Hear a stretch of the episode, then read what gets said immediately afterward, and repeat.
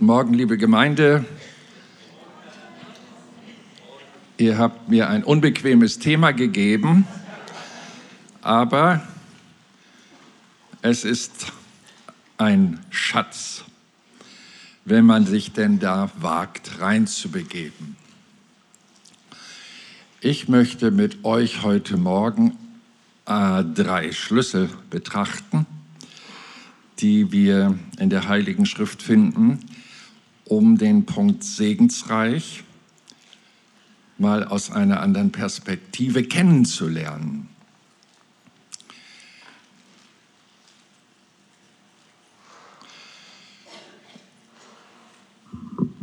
In Amerika kursieren ja viele äh, humorvolle Begebenheiten im Internet äh, äh zu diesem Thema Christ und Geld. Da ist ein sehr, sehr reicher Mann aus einer Gemeinde, der auch seine eigene Yacht hatte und einen Freund aus der Gemeinde eingeladen hat zu einer Segeltour.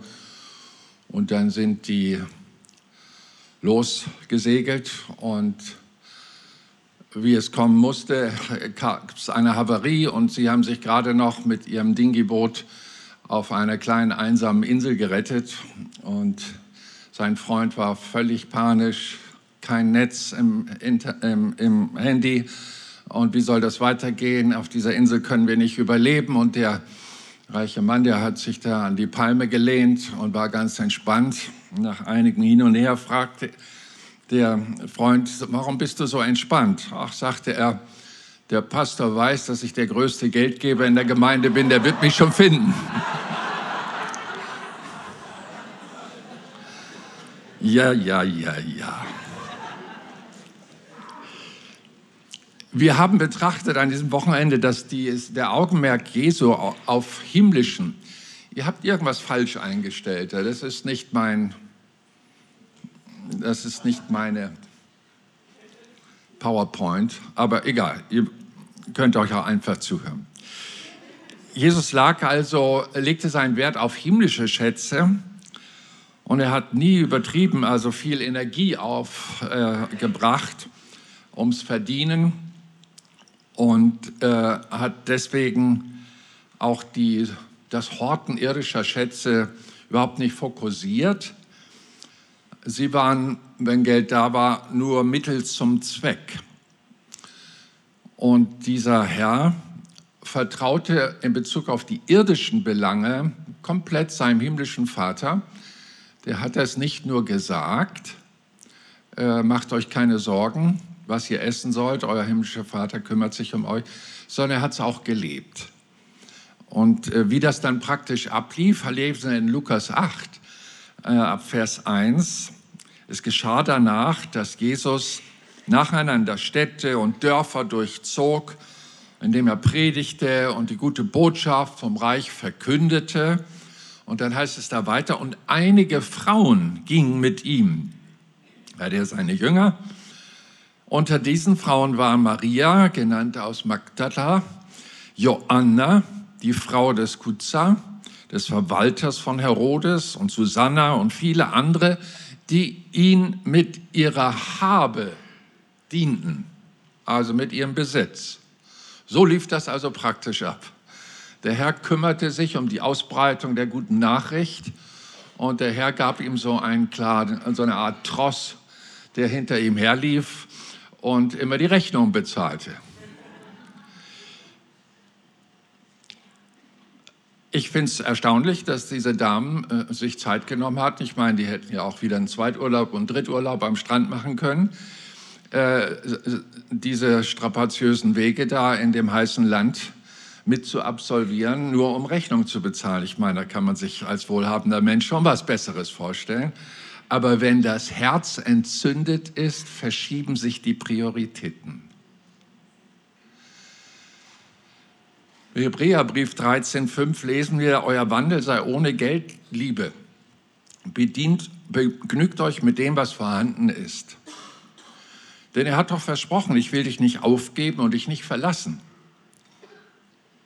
Sodass wir zuversichtlich sagen können, der Herr ist mein Helfer, ich will mich nicht fürchten. Was können mir Menschen schon tun? Wir haben ja auch betrachtet, ja, der Segen des Herrn macht reich. So steht es in Sprüche 10, 22. Aber, und da kommt dieses große Aber der Heiligen Schrift, wer auf sein Reichtum vertraut, der wird fallen. So steht es in den Sprüche 11, 28. Und unser Herr weiß das, dass ein Kampf besteht um die, um die Werte, die unser Herz speichert. So sagt die Schrift, wir sollen auf unser Herz mehr aufpassen als auf alles andere auf dieser Erde.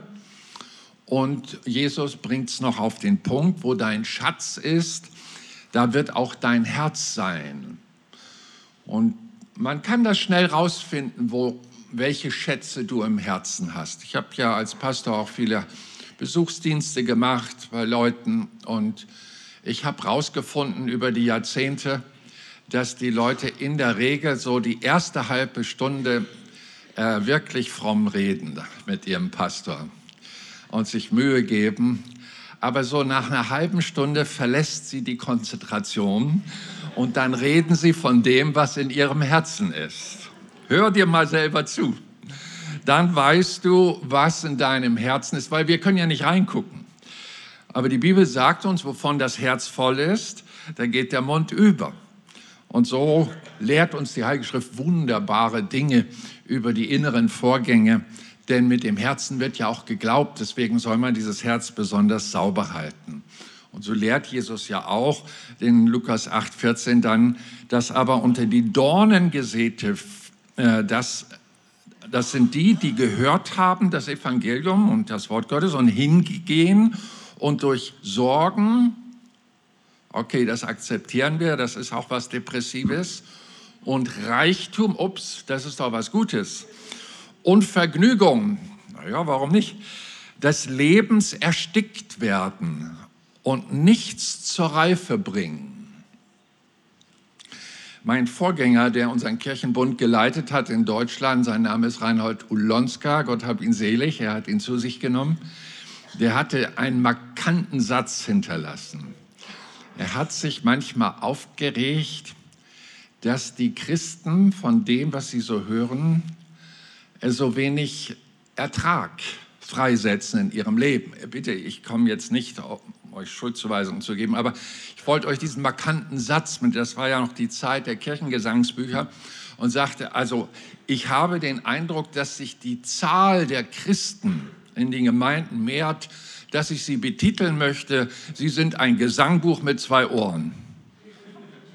Ein Gesangbuch mit zwei Ohren. Das heißt, die haben ihr Christsein minimiert aufs Singen und aufs Hören. Und dann machen sie ihren grünen Haken, absolviert. Gesangbuch mit zwei Ohren. Vielleicht ist dieser Satz auch markant für dich, dass du öfters dich daran erinnerst.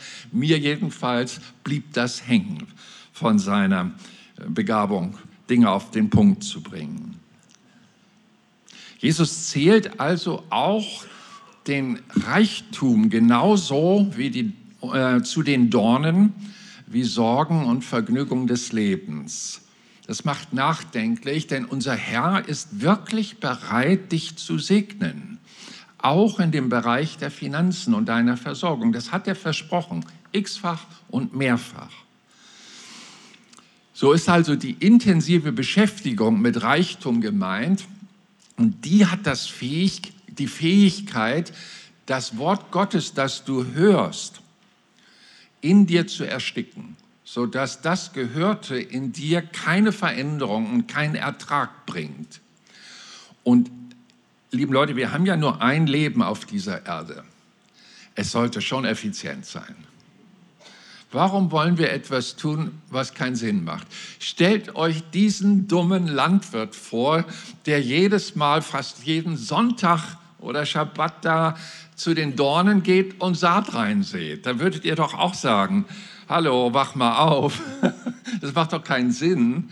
Und wenn du, lieber Christ, so ein Traditioneller bist, der also, ja, Sonntag im Gottesdienst, dann wird Gott ja wohl zufrieden sein mit mir und du absolvierst das und merkst aber in deinem Leben kommt das Geistliche und die Kräfte des Himmels nicht zustande, dann macht es doch, ich bitte dich darum, dann macht es doch Sinn, einmal innezuhalten, nachzudenken, woran das denn liegt. Prioritäten falsch gesetzt. Die Bibel ist nicht gegen Reichtum. Sonst hätte der Herr diese reichen Damen da nicht in seinem Tross gehabt, die ihn versorgt haben, sondern er hat sie in der Tat als Segen dargestellt, diese Versorgung Gottes durch Menschen, die die Gnade und den Willen haben, gerne zu geben, damit das Reich Gottes seine äh, Kraft freisetzen kann. In Lukas 20, 25 kommen ja die hohen Priester und Schriftgelehrten zu Jesus und fragen ihn auch in Bezug auf Geld, was denn bitte schön jetzt richtig ist. Soll man dem Kaiser Steuer geben? Und wir wissen, dass damals Israel Besatzungsland war über viele, viele Jahre durch das römische Imperium und der Kaiser, der saß in Rom und hat Israel drangsaliert und steuerlich ausgebeutet. Und ihr wisst, was unser Herr geantwortet hat. Er hat gesagt tatsächlich, gebt dem Kaiser, was des Kaisers ist. Das ist echt schwer, wenn man sieht, wie die Regierung mit unseren Steuergeldern manchmal umgeht. Ja, fast fahrlässig, wenn man das privat machen würde. Man wäre x-fach im, im äh, wie sagt man, in der Insolvenz.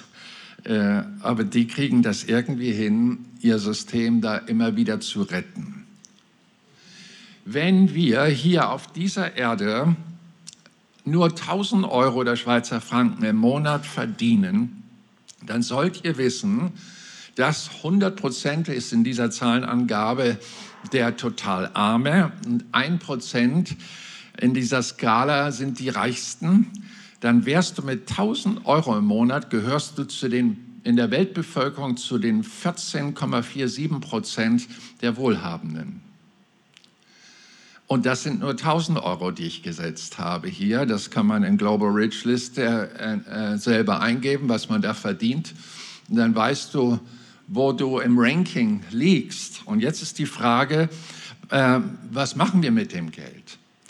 Ich rede mal jetzt als Deutscher zu euch mit unserer Geschichte. Wir leben in einem Land, das zwischen 1919 und 1991 fünf verschiedene Regierungsformen ausprobiert hat von der Monarchie über bis hin. Und dann heißt es dort weiter, wir haben dreimal die Währung gewechselt. Und die letzte deutsche Diktatur ging vor gerade mal, ja, wie ist es jetzt her, damals, als ich das mal recherchierte, waren es 20 Jahren unter. Das war also die DDR-Geschichte 1989. Wir haben keinen Grund, staatsgläubig zu sein was sie uns an System anbietet. Wir sollten himmelsgläubig sein und deswegen möchte ich euch drei Schlüssel zu Gottes Segnung auch in deinen Bereich der Finanzen vorlegen. Das wandert nicht alles in den Himmel, ihr werdet gleich sehen, aber es gibt drei einfache Regeln für dein Leben, wenn du die lernst anzuwenden Nobody is perfect. Du brauchst auch Zeit, dass es trainiert ist, ein Teil von dir wird, wie schlechte Gewohnheiten ja auch systematisch erst entstehen, so können auch gute Gewohnheiten systematisch entstehen. Ich nutze dazu die Biografie von Abraham, der ja ein Vorbild ist nach Paulus und im Galaterbrief äh, wird er oft recherchiert Römer 4 und an anderen Stellen. Er ist ein Glaubensvorbild für uns und ein Vater auch des israelischen Volkes. Gott spricht zu Abraham, ich will dich zu, einem zu einer großen Nation machen, ich will dich segnen und ich will deinen Namen groß machen und du sollst ein Segen sein. Was war da passiert? Nun, unser Vorbild Abraham, der hatte den ersten Schlüssel begriffen, dass er sich bei Gott bedanken möchte. Ich sage mal so natürlich, dass das Herz schlägt, dass man Gaben hat, dass man Fähigkeiten hat, dass man begreift, wie man dieser Erde letztendlich durch Arbeit etwas bewirken kann. Und er wollte irgendwo eine Adresse haben. Damals gab es noch keine Bankverbindung, keine IBAN, nichts. Wo kann ich mich jetzt bei Gott bedanken? Und es ist interessant, äh, wie lange er suchte und dann fand, in 1. Mose 14, 20, begegnet er dem hohen Priester Melchisedek. Das ist übersetzt der König der Gerechtigkeit von Salem, dem heutigen Jerusalem, auf dem Berg Moria, wo auch der Tempel dann später gebaut worden ist. Dort bewegte sich also Abraham und hörte, da ist ein hoher Priester, der Gott dient und dem suche ich auf. Und dann heißt es dort im 20. Vers, und Abraham gab ihm, dem Hohenpriester, den Zehnten von allem. Da ist die Entstehung des Zehntens. Und bitte haltet kurz inne. Das waren wie viel? Ich glaube 450 Jahre vor dem mosaischen Gesetz. Es gibt ja in der Tora klare Regelungen in Bezug auf den Zehnten mit vielen Details, die ich euch jetzt nicht zumuten möchte. Aber äh, die Entstehung der Zehntenabgabe für die Sache Gottes auf dieser Erde ist aus welcher Motivation entstanden? Christen müssen Zehnten geben? No. Aus Dankbarkeit, aus purer Dankbarkeit der hat keine Gesetzeskeule gekriegt, keine Schuldgefühl bewirkende Predigt um die Ohren geschlagen bekommen, sondern der ging als einer, der mit Gott lebte und spürte, ich muss meinem Schöpfer danken. Wo ist seine Adresse?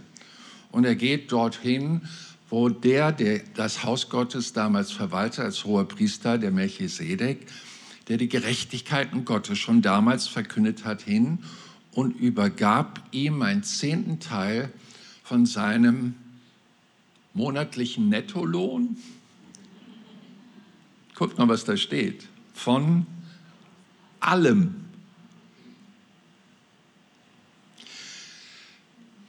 In Galater 3,17 steht, einen vorher von Gott bestätigten Bund macht das 430 Jahre später entstandene Gesetz nicht ungültig, sodass die Verheißungen unwirksam geworden wären.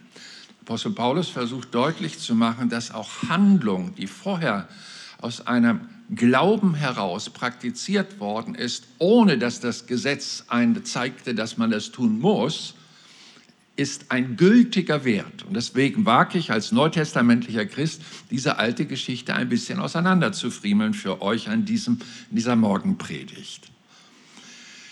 Die Bibel sagt ja, wir sollen eben nicht mit Verdruss oder aus Zwang Geber sein, so 2. Chroniker, äh, Korinther 9, 7. Und das ist bei Abraham vorbildlich gelebt worden. Er hat nicht aus Verdruss oder Zwang agiert, sondern aus Dankbarkeit.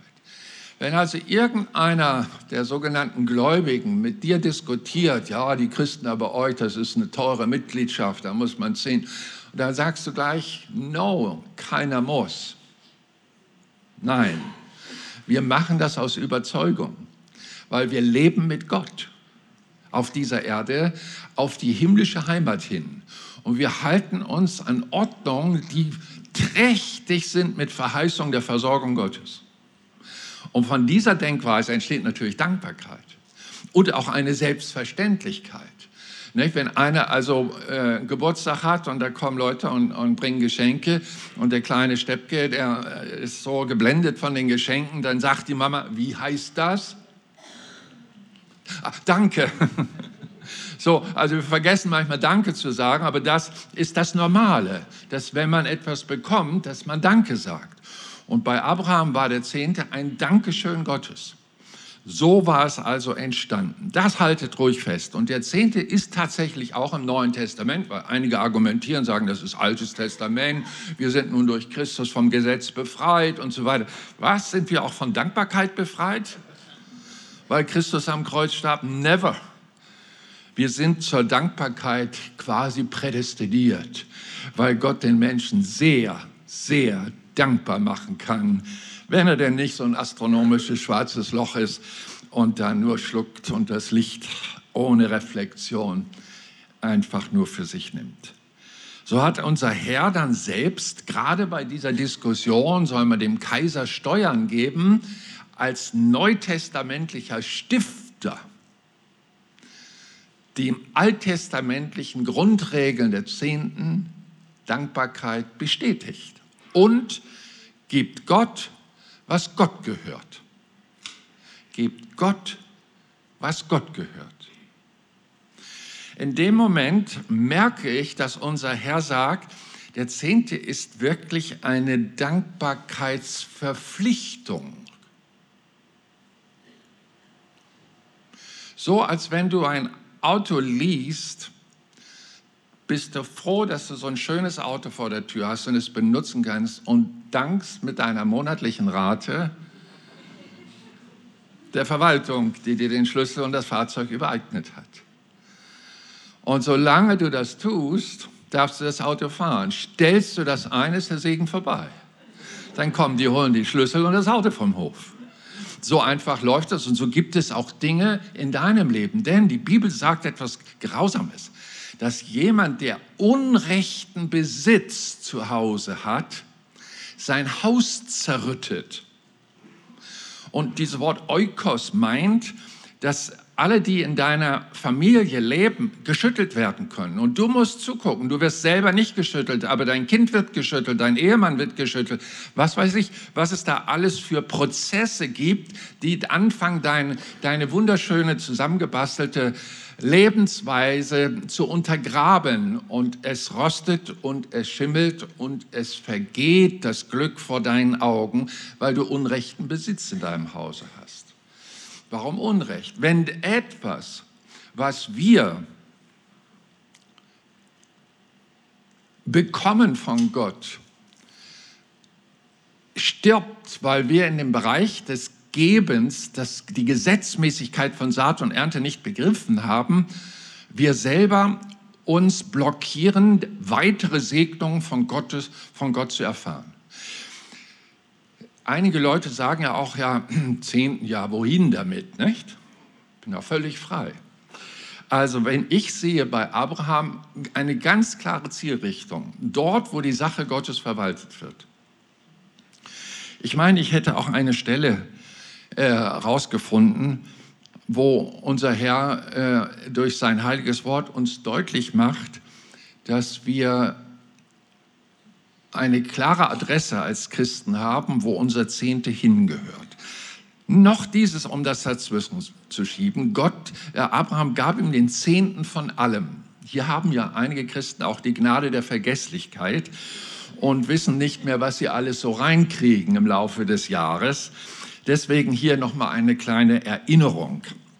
Denk nicht nur also an dein Gehalt, das reinkommt, ich meine, du kannst entscheiden, ob du vom Bruttogehalt den Zehnten gibst oder vom Nettogehalt.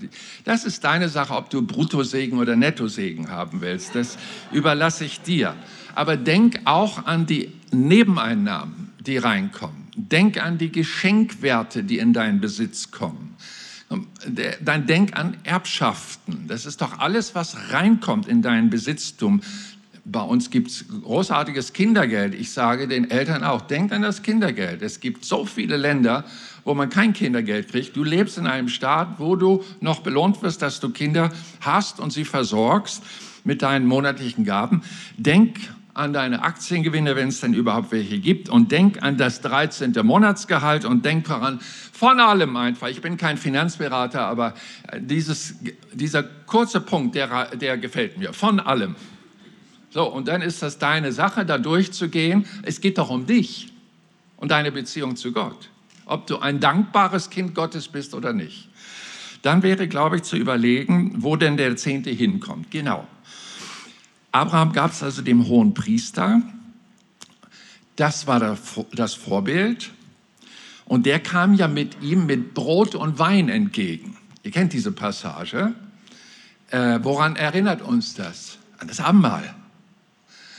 Und der Herrn verlangt es, mit euch das Abendmahl zu halten. Das hat er auch seinen Jüngern schon gesagt.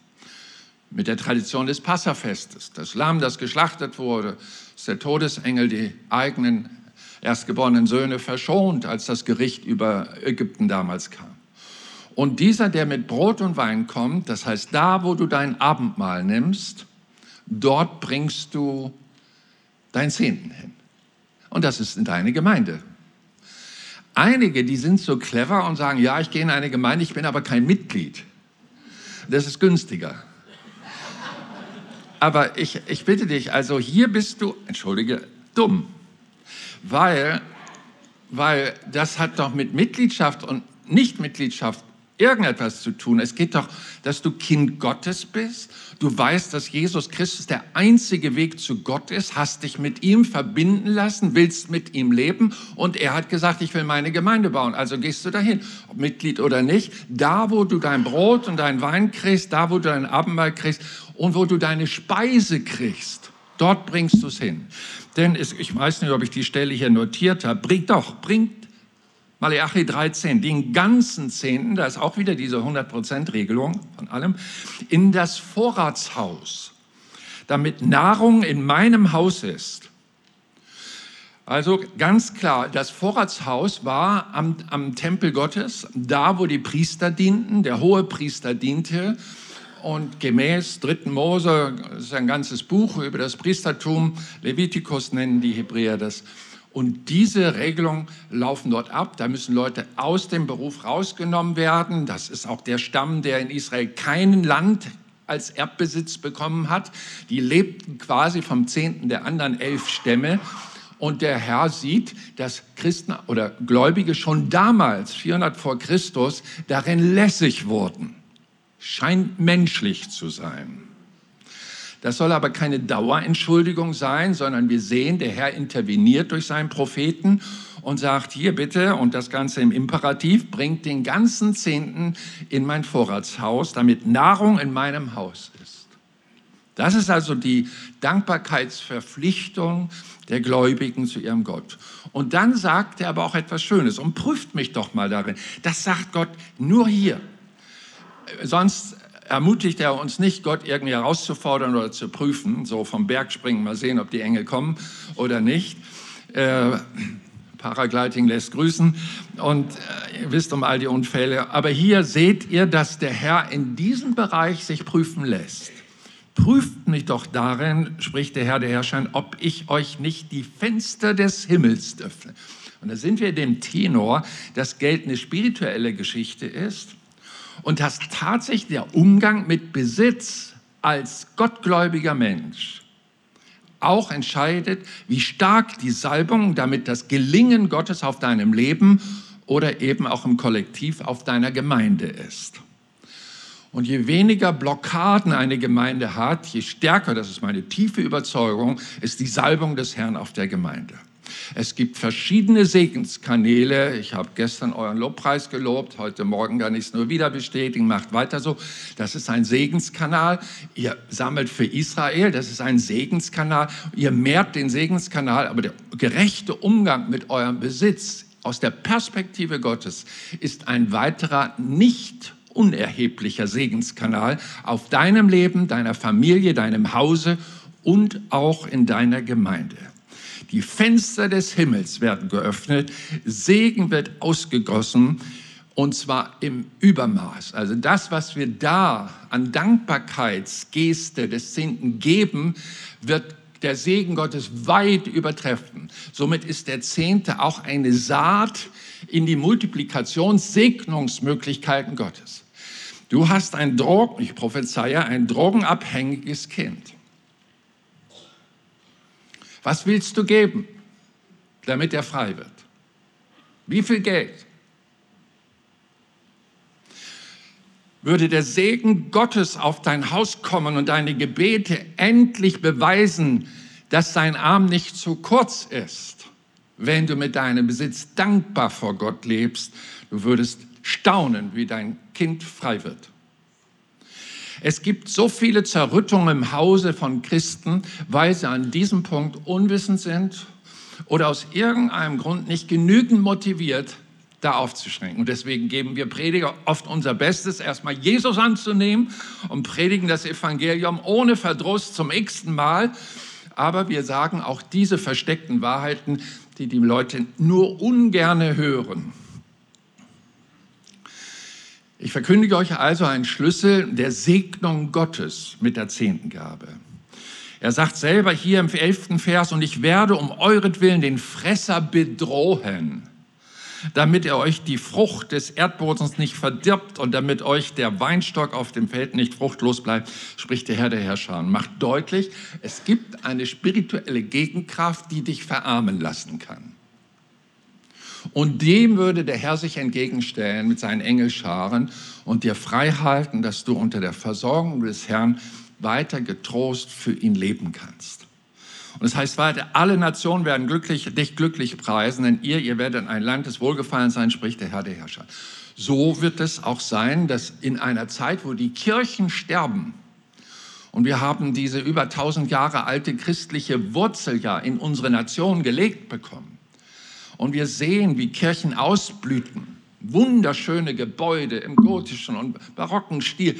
Sie werden Lehrer und Lehrer. Und selbst Freikirchen darben und sagen, die Leute kommen nicht mehr in den Gottesdienst. Da ist aber eine Gemeinde, die in den Segnungskanälen Gottes sich bewegt, ein blühendes Beispiel. Und die anderen sagen, was ist euer Geheimnis? Und ihr werdet antworten, wir leben nach Gottes Weisungen. Und er gibt uns die Kraft und die Gnade dazu, darin zu bleiben. Der zweite Schlüssel ist der gerechte Umgang mit Besitz. Gott sagte zu Abraham folgendes, 1. Mose 17, 1 und 2. Ich bin Gott, der Macht hat über alles, wo du auch bist. Lebe gerecht vor mir und ich werde dich sehr mehren. Das heißt auch für uns, der gerechte Umgang mit Geld ist ein zweiter Schlüssel. Mit der zehnten Abgabe sind wir eingestiegen in einen dankbaren Lebensstil vor Gott, weil er der Herrscher aller Dinge ist und wir wissen, unser Leben, das dürfen wir leben, weil er mit seiner Energie unser Herz schlagen lässt. Und jetzt kommt er, sagt aber, es gibt noch einen zweiten Punkt, Abraham, die Gerechtigkeit. Im Hause des Gerechten sind viele Schätze, heißt es in Sprüche 15, Vers 6. Das heißt, das, was Gott Abraham zugesagt hat, lässt er auch 1500 Jahre später durch Salomo bestätigen und sagt, auch er, Salomo, hat beobachtet, dass die, die vor Gott gerecht leben, auch in diesem Bereich der Finanzen, da sammeln sich Schätze. Das heißt, man kann ja nur geben, wenn man hat. Und so sieht der Herr dazu und gibt dir die Möglichkeit, dass du Überfluss hast und äh, deinen Zehnten ins Haus des Herrn bringen, trotzdem noch in Urlaub fliegen kannst. Es ist ja nicht so, dass du dann gleich am Verhungern bist. Im Haus des Gerechten sind viele Schätze. Im Einkommen der Gottlosen aber ist die Zerrüttung. Da gibt es Leute, die haben, verdienen viel und haben auch krumme Wege, ganz viel Geld in ihr Haus zu bekommen, aber es zerfließt ihnen wie Staub äh, am Strandsand zwischen deinen Fingern. Es bleibt nicht in deinem Besitz. Ist dir das schon aufgefallen? Hier haben wir den biblischen Beleg, biblischen Beleg, Sprüche 15, 27. Sein Haus zerrüttet, wer ungerechten Gewinn macht. Und Vers 29, das Gebet des Gerechten hört er. Deswegen achtet darauf wie folgt.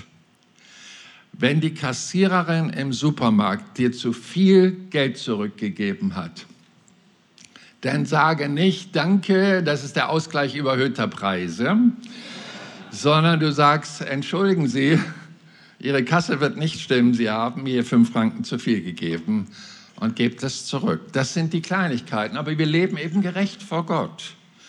Da gibt es sogenannte Schwarzarbeit, ich weiß nicht, wie das bei euch heißt, Nebeneinkünfte, die sollte man trotzdem bei dem Finanzamt angeben. Ähm, es ist gerecht. Gebt dem Kaiser, was dem Kaiser gebührt. Da sind Restaurant, äh, äh, Restaurantquittungen von Familienfeier und das werden wir nicht als Geschäftsessen deklarieren. Lauter solche kleinen Mogeleien, ihr wisst, wie der Versucher manchmal in unserem Gedankenapparat versucht, Einfluss zu nehmen. Briefmarken, Kuverts, Tesafilm, Werkzeuge, das wird heute nicht mehr geklaut, das wird nur ausgeliehen, aber trotzdem, äh, wir lassen das weil wir wollen nichts Unrechtes im Haus haben. Programme vom Computer kopieren wir nicht, die werden wir bezahlen. Und das äh, Fahrtenbuch vom Auto werden wir entsprechend gerecht führen und nicht frisiert. Geschäfte werden mit Rechnung getätigt und zwar in voller Höhe. Menschen mögen es nicht mitbekommen, aber der Teufel sieht es und zerstört dann mit der Erlaubnis Gottes, weil die Sünde ihm die Tür öffnet, dein Eukos, deine Familie, dein Haus. Ich komme jetzt zum dritten Schlüssel und da seht ihr, dass die Predigt bald zu Ende ist. Seid auch bereit für Opfer. Wir haben also den Zehnten, wir haben die Gerechtigkeit als zweiten Schlüssel und jetzt geht es in den Bereich der Opfer. Das ist nichts mit Schlachtereien zu tun. Ihr werdet es gleich merken. 1. Mose 22, 16. Weil du das getan hast und deinen Sohn, deinen einzigen, mir nicht vorenthalten hast, darum werde ich dich reichlich segnen. Wir sehen also, in der Opferbereitschaft liegt nochmal ein Segenschub. Und euer Generaltitel über dieses Wochenende, Segensreich, passt hier perfekt. Reichlich werde ich dich segnen. Opfer in der Heiligen Schrift sind freiwillige Gaben. Da ist es keine Dankbarkeitsverpflichtung. Gerechtigkeit ist eine Verpflichtung. Aber bei dem dritten Schlüssel sind wir komplett frei, ob wir es tun wollen oder nicht. Ob wir den Segen, der hier verheißen worden ist, in unser Leben rufen wollen oder nicht. Eine Höhe wird in der Bibel deswegen nie genannt. Es heißt nur in 2. Mose 25, 2, sie sollen ein Hebopfer für mich nehmen. Von jedem, dessen Herz ihn antreibt, sollt ihr mein Hebopfer nehmen. Ich habe den Landwirtschaftsbegriff oder Vorgang gestern ja schon benutzt, vom Apostel Paulus vor, äh, formuliert, dass man schon mal einen Landwirt im März fragen sollte, ob er denn motiviert ist, das Saatgut in die Erde zu schmeißen. Also rein rechnerisch Verlust, jetzt gehört es nicht mehr mir weg in der Erde, ich kann es nicht mehr malen, kein Brot backen, es ist weg, es ist weg, es ist weg. Aber der ist motiviert, weil er um die Segenskanäle des Erdbodens weiß, dass es 30, 60, 100-fältig wieder rauskommt.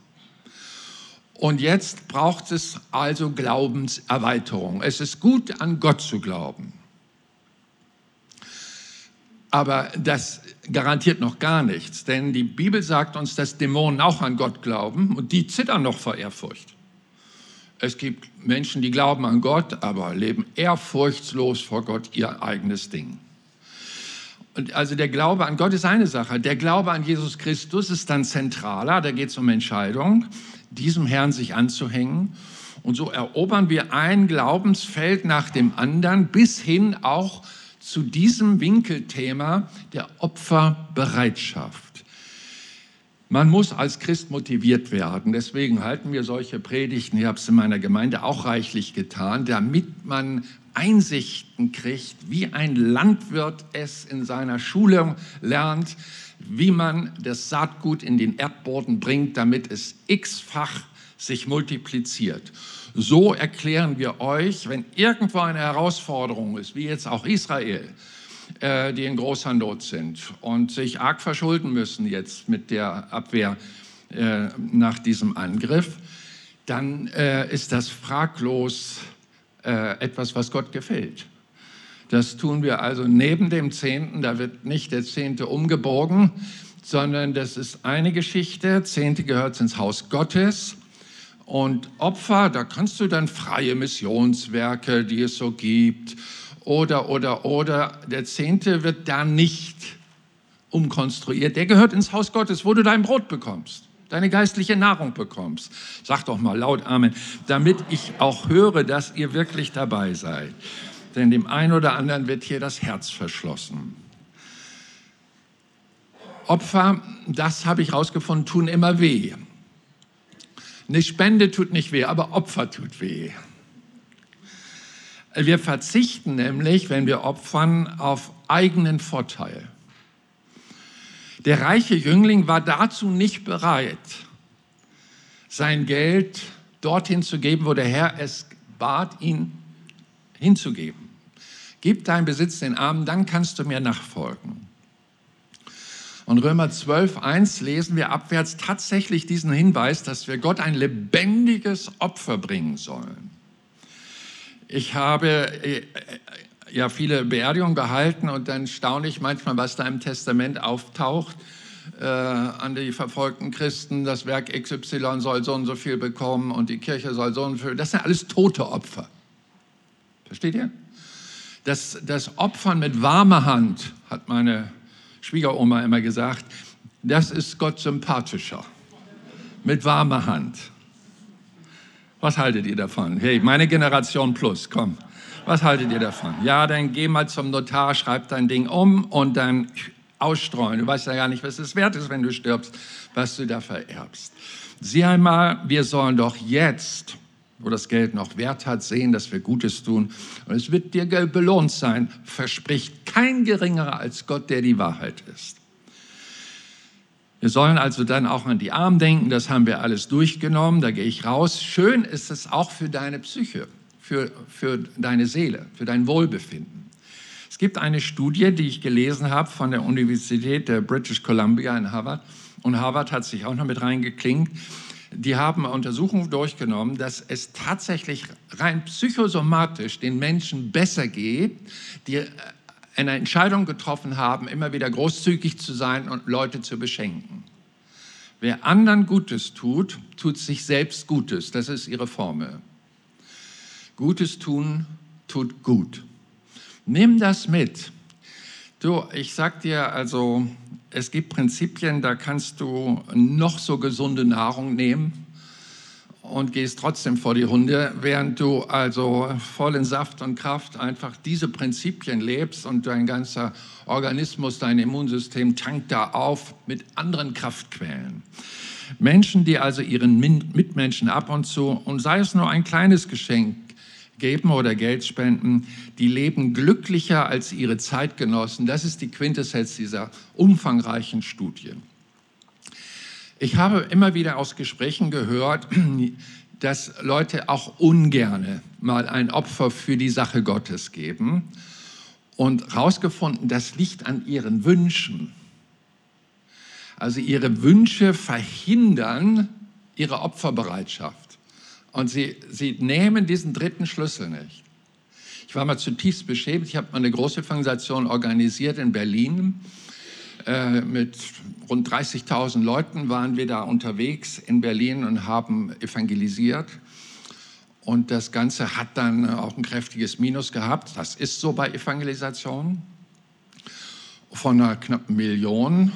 Und dann habe ich einfach mal einen Brief rausgeschickt an die Gemeinden. Und dann erreicht uns eine Spende von dreieinhalbtausend Euro damals mit einem beeindruckenden Brief. Ja, ich bin Familienvater und Ehemann. Wir haben drei wunderbare Kinder und wir fahren einen alten Renault. Und äh, eigentlich äh, wollten wir mal ein anderes Auto, weil das ist nur noch 500, 600 Euro wert. Und wir haben da dreieinhalbtausend gespart. Aber das verschieben wir einfach und schicken das mal rüber und fahren das Auto. Das ist ein lebendiges Opfer. Das ist ein lebendiges Opfer. Hat mich tief berührt. Ich meine, wer drei Kinder hat, hat ja Sorgen genug. Ne? Wie kriege ich die groß? Werden die alle satt? Und dann noch diesen dritten Schlüssel anzuwenden, der war garantiert in einer meiner Predigten. 1. Timotheus 6, Vers 6. Die aber reich werden wollen, fallen in Versuchungen und Fallstricke und viele unvernünftige und schädliche Begierden. Das wollen wir ja nicht. Interessant ist vielleicht noch der Schlussgedanke, wenn du da nun sitzt und du kennst hier einige Leute, ja, der soll mal geben, der hat ordentlich Geld und so weiter. Du denkst dich da fein raus. Du sollst wissen, dass Gott unser Geben prozentual sieht. Das wird sowohl in der Natur sichtbar, wenig gesät, wenig Ernte, viel gesehen, mehr Ernte. Oder hier bei der Gabe der armen Witwe Ich meine, unser Herr hat ja jeglichen Anstand mit Füßen getreten, den wir so als Anstand sehen. Der hat sich doch einfach mal äh, den Klingelbeutel angeguckt, wenn Opfer gesammelt worden ist. Das ist eigentlich eine Frechheit, aber damals, unser Herr war immer ohne Sünde, das wissen wir. Es scheint gestattet zu sein. Und weil er das damals machte, macht er es heute auch noch der guckt genau zu, was du da rein tust. So, aber das ist das Faire. Äh, da kamen ja auch die Reichen, die haben da richtige äh, Klunkerbeutelchen reingetan. Äh, und dann kommt eine arme Witwe, dreht das Portemonnaie um. Und was weiß ich, 15, wie sagt der, Rappli fallen da rein. Und ähm, das war's. Das ist ja im Verhältnis ein, ein Minimalbeitrag äh, sie hat es auch am Tempel abgegeben, da wo man das Wort des Herrn hört. Und siehe, äh, dann kommen die Reichen, tun ihr Klunker rein und der Herr hat seine Jünger, diesen Morgenunterricht, also an seiner Seite gehabt und sagt, komm, wir gucken mal, was die Leute spenden. Und er sagt ihr so zum Schluss, als der Gottesdienst wohl drinnen begonnen hat, was meint ihr, wer hat hier am meisten gegeben von denen? Und dann sagen, ja, der Reich, hast du nicht gesehen? Und Jesus sagt dann, und eine arme Witwe kam, legte zwei Schärflein rein, das ist ein Pfennig, und rief seine Jünger herbei und sprach zu ihnen, äh, diese arme Witwe hat mehr reingelegt als alle, die in den Schatzkasten eingelegt haben. Erklärt auch warum, denn mathematisch liegt er falsch. Aber das ist jetzt die himmlische Rechnung. Denn alle haben von ihrem Überfluss reingelegt. Diese aber hat aus ihrem Mangel alles, 100 Prozent, was sie hatte, eingelegt, ihren ganzen Lebensunterhalt. Lebendiges Opfer. Man möchte sagen, die ist wahrscheinlich dement. Äh, das ist ja nicht ganz normal, was sie da tut, die ältere Dame. Aber die Demenz war damals noch nicht so bekannt. Weißt du, und die, die gerecht leben vor dem Herrn, die äh, haben Kraft, ihre Eltern zu ehren und so weiter, die haben langes Leben und sind fit im Kopf. Und sieh einmal, diese Dame tut es aus Überzeugung. Deswegen, ich bin Gott dankbar, dass ich das früh gehört habe, schon als acht, neunjähriger äh, habe ich solche Predigten in unserer kleinen Gemeinde gehört, zwar im gesetzlichen Ton, aber ich habe es mir gemerkt und habe öfters mal mein Portemonnaie umgedreht, wie die. Da war es noch leicht, weißt du? Aber ich bin froh, dass ich es getan habe. Öfters mal einfach sah Taschengeld raus, und so weiter. Das äh, mache ich jetzt einfach mal wie die. Mensch, der Himmel freut sich, ich werde gelobt im Himmel, vielleicht werde ich bekannt im Himmel.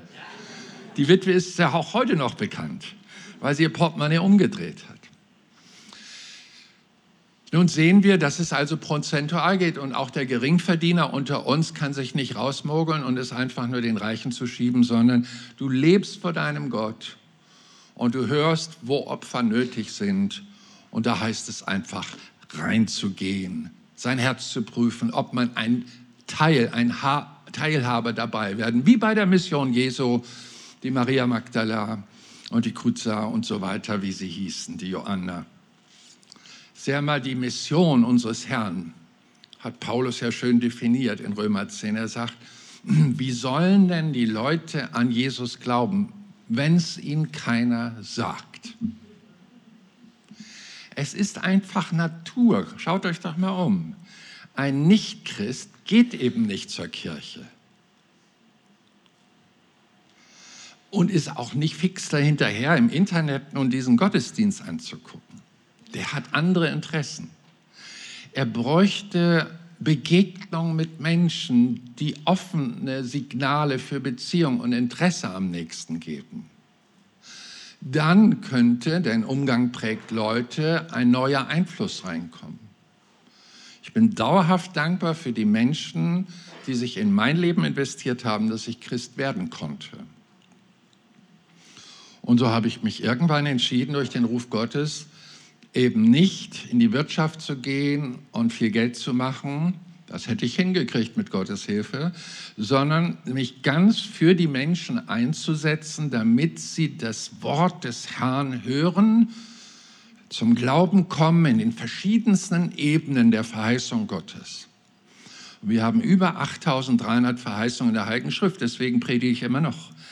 Und die neue Generation kommt nach, ist noch ahnungslos, den muss man es dann noch nachschieben. So sehen wir also, das ist ein Dauerauftrag. Und als ich Präses war und in unserem theologischen Seminar dann ein Erbe bekam mit drei Studentenanmeldungen, wo normalerweise 30 bis 40 üblich ist im ersten Semester, und unser Schatzmeister mir also die Akten da auf den Tisch legt und sagt, kümmere dich um unser theologisches Seminar, das steht vorm Konkurs. Da habe ich so drüber nachgedacht, dass in der Tat es traurig ist, dass das Finanzsystem dieser Welt und ihre Wirtschaftskonzerne unsere wunderbaren jungen Frauen und Männer durch hohe Gehälter abwerben können, so dass kaum noch einer bereit ist, sein Leben ins Reich Gottes und damit zum ewigen Dienst an Mitmenschen zu investieren. Das hat mich traurig gemacht. Und dann habe ich einen Brandbrief rausgeschickt an alle Gemeinden und gesagt, bitte, Pastoren, seid so gut, predigt umgehend eine Berufungspredigt aus der Heiligen Schrift. Wenn ihr das gepredigt habt, betet, dass der Herr Arbeiter sende. Und danach machst du einen Aufruf, wer will gehen, wen kann ich senden? Und dann legt ihr ein Opfer zusammen für die Leute, die bereit sind, sich senden zu lassen. Wir haben, glaube ich, eine knappe halbe Million Opfer gekriegt aus den Gemeinden, nur für den einen Sonntag. Und plötzlich war die das theologische Seminar voll und wir konnten sortieren. Was für ein Segen, wenn Leute etwas begreifen. Wir sind halt so vergesslich, deswegen wollte ich es dir nochmal sagen. Wir können aufstehen und beten.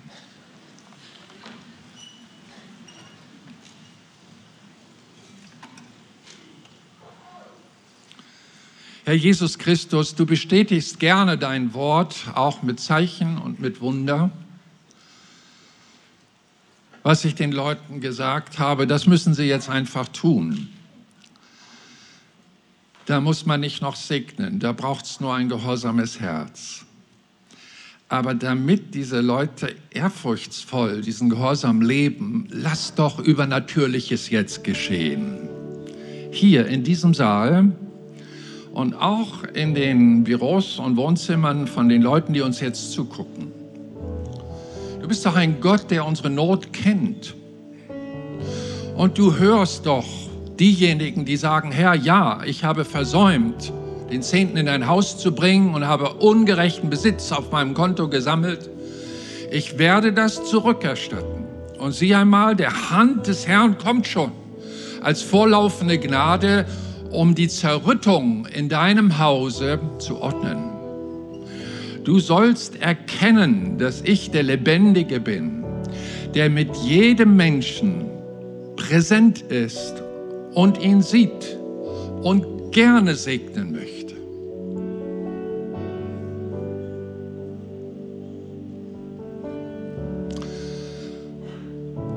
Ich sehe ein Ringfinger, wo ein Ehering dran ist und eine Hand, die dabei ist, diesen Ring abzunehmen. Die Zerrüttung mit deinem Ehepartner ist ein finsteres Werk. Ich aber, ich will kommen und euch Kraft geben zum Gehorsam, das zu tun, was ihr heute gehört habt. Und ich werde euch mit neuer Liebe entfachen.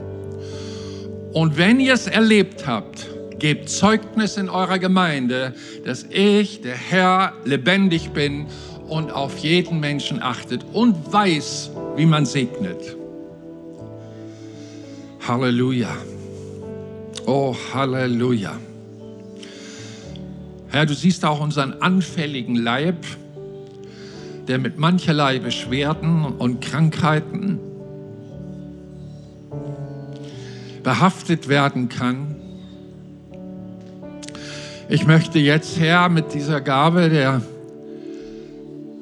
Gnadengaben von Heilung dienen. Und ich sehe einen Menschen, der einen OP-Termin hat mit seinem rechten Knie. Das fällt aus, darf ich dir sagen. Der Herr berührt dein rechtes Knie. Es wird wieder normal und funktioniert und den Schmerz, den wirst du nicht mehr spüren. Denn der Herr ist der Gott, der dich liebt. Ehe du geboren wurdest, hat er um dich gewusst. Ich sehe einen Menschen, der hat immer Stromstöße des Schmerzens hinten im Nacken, schießen hier hoch in den Kopf rein. So.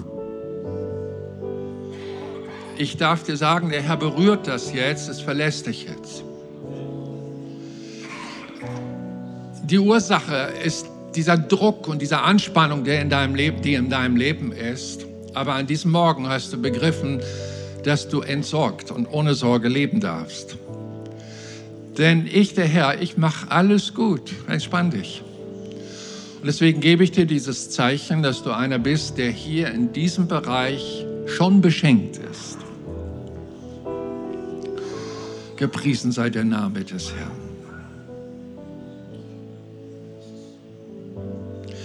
Ich darf beten, ich sehe Hände, da liegen Menschen drauf.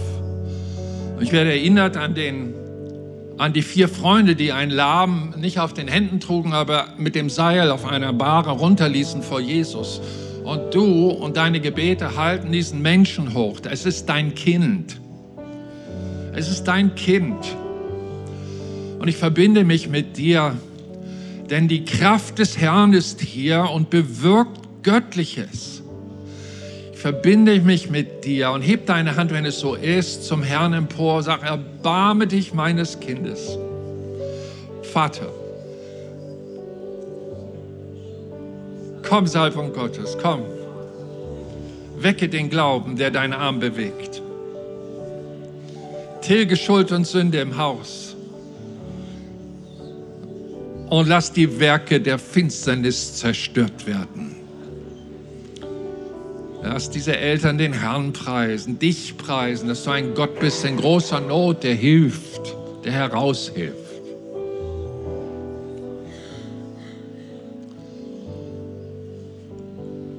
Hier ist auch jemand, der überlegt, schon lange dem Herrn zu dienen. Aber irgendwie fehlte der Kick oder der Moment, wo diese Entscheidung tiefgründig gefällt wird. Ich darf dir sagen, heute ist dein Tag. Komm einmal hier nach vorne, ich möchte kurz mit dir beten.